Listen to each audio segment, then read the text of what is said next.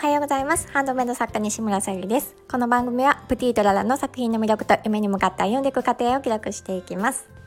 はい、えー、早速今日のテーマがそうはうまくはいかないということで、えっ、ー、と昨日ちょっとねあのお話しさせていただいたんですけども、えー、ブライダルのねあのー、お花のご依頼をいただいておりましてちょっとギフトボックスで作ろうかなっていうふうに思ってたんですけどまあ、たくさん届きました。で少しね作り始めたものの、まあ、ちょっとねあの思っていたそのボックスのサイズじゃないなっていうのと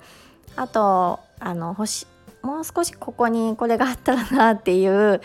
のがあったのでなんか途中ねどうしようかなと思いながらまああのやっぱりねあの任せていただいているので中途半端に作るのは嫌だなと思ってあのまたお日にちいただくことになったんですけど再発注をかけて来週ねその素材が届く予定になりました。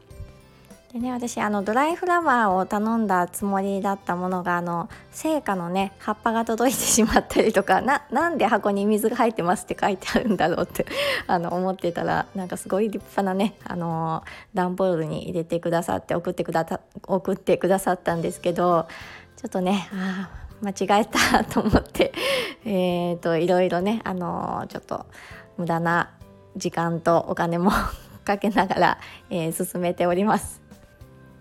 あのお花関係はねある程度価格があのしっかりしているのとあと発注数がねあの単品でっていうのがなかなかないのでね結構あの量も届いたりしていてまたあの他のねアレンジも作ろうかとは思っております。まあね、何かね新しいものを作る時っていうのはやっぱりあのうん、もう以前からそうですけど、まあ、失敗はつきものというか、まあ、ちょっと回り道は必要だなとあと投資はねあの必要だなと思っております。なのであの予定の方もね本当は今週お花をね作り上げる予定だったんですけどちょっとそちらの予定を来週に回そうかと思ってまして来週もねちょっとあの外に出たりしないといけないのでなかなか時間が取れないなと思ったのでその来週の予定を今日持ってこようかと思っております。えーと、今日は、えー、来月の誕生石のペリドットの、えー、ハーバリウムボールペンと、えー、宝石のギフトですねまたジュエルキャンドルさんをね作っていただいてそちらの方はもう届いておりますのでそちらの準備を先にしていこうかと思っておりますとってもね綺麗なグリーンなので是非見ていただきたいです。楽しみにしていてください。とね気温もだいぶ高くなってきましたのであの車でね走っていても救急車よく通ったりですとかあとまあ身近でもねあの熱中症にかかった方いらっしゃって、まあ、